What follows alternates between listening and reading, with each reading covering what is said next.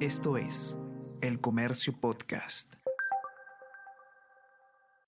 Hola, hola, ¿cómo están? Buenos días, espero que hayan amanecido bien. Está con ustedes Ariana Lira y hoy tenemos... Tenemos que hablar con Ariana Lira. Hola a todos, ¿qué tal? ¿Cómo están? Espero que estén comenzando muy bien su día. Yo soy Ariana Lira y hoy tenemos que hablar sobre eh, las nuevas promesas que ha hecho el presidente Pedro Castillo en medio de muchos cuestionamientos por la falta de transparencia en las reuniones de esta famosa Casa de Breña, eh, en medio de muchas críticas por los funcionarios públicos que ha nombrado este gobierno, el eh, Ejecutivo eh, específicamente el presidente Pedro Castillo y la premier Mirta Vázquez han suscrito ayer un decreto supremo eh, en el que aprueban una estrategia de integridad del Poder Ejecutivo que lo que busca es eh, la prevención de actos de corrupción.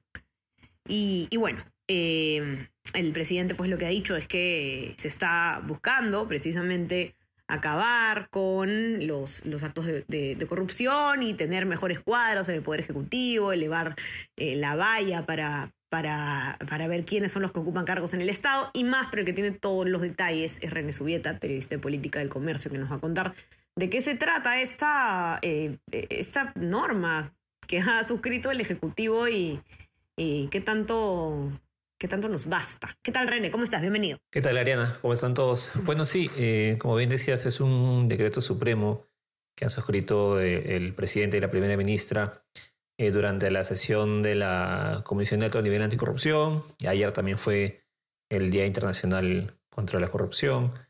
Así que ese ha sido, digamos, el escenario en el cual han suscrito este decreto que lo más importante y lo más resaltante es que contiene 10 acciones del Ejecutivo hacia el 2022 para prevenir actos de corrupción. Eh, son 10 medidas que, eh, por ejemplo, la primera busca implementar mecanismos de diligencia, de o, digamos, mecanismos para tener más cuidado en la designación y contratación de funcionarios.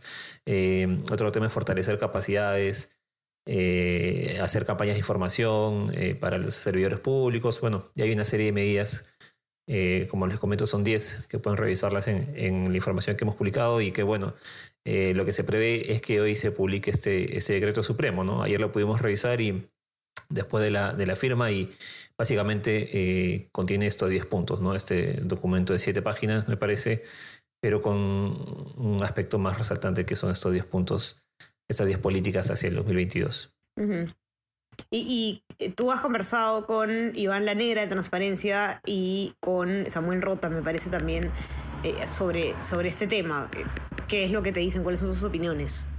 Sí, hemos podido conversar con ellos, con el defensor del pueblo también. Eh, en resumen, resaltan que si bien es, puede ser una medida, eh, digamos, importante, Em, hay que considerar pues el, contexto ¿no? en el que se ha dado esto. ¿no? Bien decías tú que es, eh, estamos con un gobierno que ha tenido cuestionamientos por el tema de las reuniones eh, ocultas, no transparentadas de Breña, designaciones de funcionarios públicos que han sido cuestionados, em, contradicciones que, que, se han dado incluso entre el, discurso que tuvo ayer el presidente y los hechos que, que conocemos.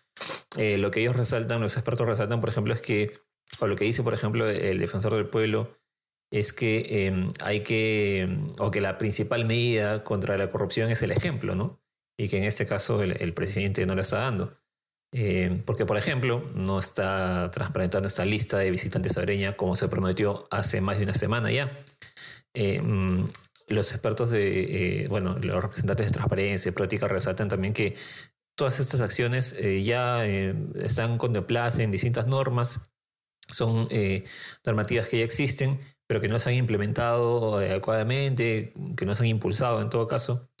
Este, por ejemplo, este tema que mencionaba de, hacer inducciones o sensibilización interna a los funcionarios está de alguna manera contemplado en lo que es el Código de Ética de la Función Pública.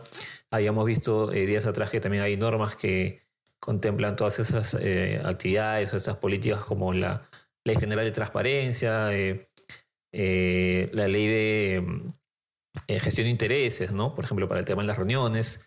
Así que son, ellos señalan que son medidas que ya están, pero que eh, también pues se dan en este escenario en donde el presidente ha tenido algunas contradicciones o, hechos que un poco contradicen, hacen inconsistentes estas promesas, pero que en todo caso habrá que esperar y ver cómo se implementan. No sé si, podríamos repasar, eh, las tienes a la mano René, cuáles son esas, estas promesas, digamos, eh, vamos a decirlas así, eh, la lista para quienes nos están escuchando. Sí, son 10 políticas. La primera es implementar mecanismos de diligencia de vida para la designación y contratación de funcionarios. Eh, dos, fortalecer capacidades y desarrollar campañas de información, difusión y sensibilización interna y externa en materia de integridad pública. Tres, asegurar la implementación de registro estándar de visitas en línea, que es también importante. Cuatro, asegurar el cumplimiento estricto de normas para prevenir y gestionar posibles conflictos de intereses, lo que mencionábamos. Cinco, implementar el registro de solicitudes de atención de audiencias de gestiones de intereses. Seis, identificar riesgos que afectan la integridad pública. Eh, aplicar el índice de capacidad preventiva frente a la corrupción. 8. Fortalecer la institucionalidad en materia de transparencia e integridad pública. 9. Impulsar mecanismos de voluntariado. Eh, 10. Asegurar la implementación de la plataforma digital única de denuncias del ciudadano y fortalecer las medidas de protección e incentivos para el denunciante. En este caso, para, como dice ahí la norma, incentivar que la ciudadanía pueda hacer denuncias eh, por hechos de corrupción y que también pueda ser protegida para no tener represalias. ¿no? son cada uno de esos puntos eh, los que desarrolla la norma también.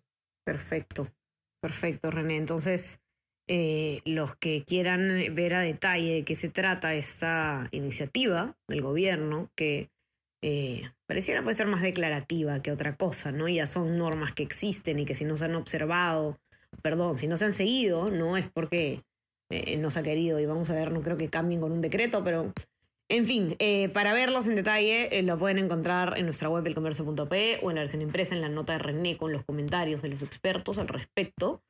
Eh, y no se olviden también de suscribirse a nuestras plataformas. Estamos en Spotify y en Apple Podcast. Y también suscríbanse a nuestro WhatsApp, El Comercio Te Informa, para recibir lo mejor de nuestro contenido a lo largo del día. René, te mando un abrazo. Muy gracias por estar aquí. Gracias, Ariana. Buen día para todos. Que tengan un excelente día, a seguir cuidándose y nos encontramos nuevamente entonces el día lunes, ya, la próxima semana. Qué rápido se ha pasado la semana. Les mando un abrazo, que estén muy bien. Chao, chao. Esto fue Tenemos que hablar.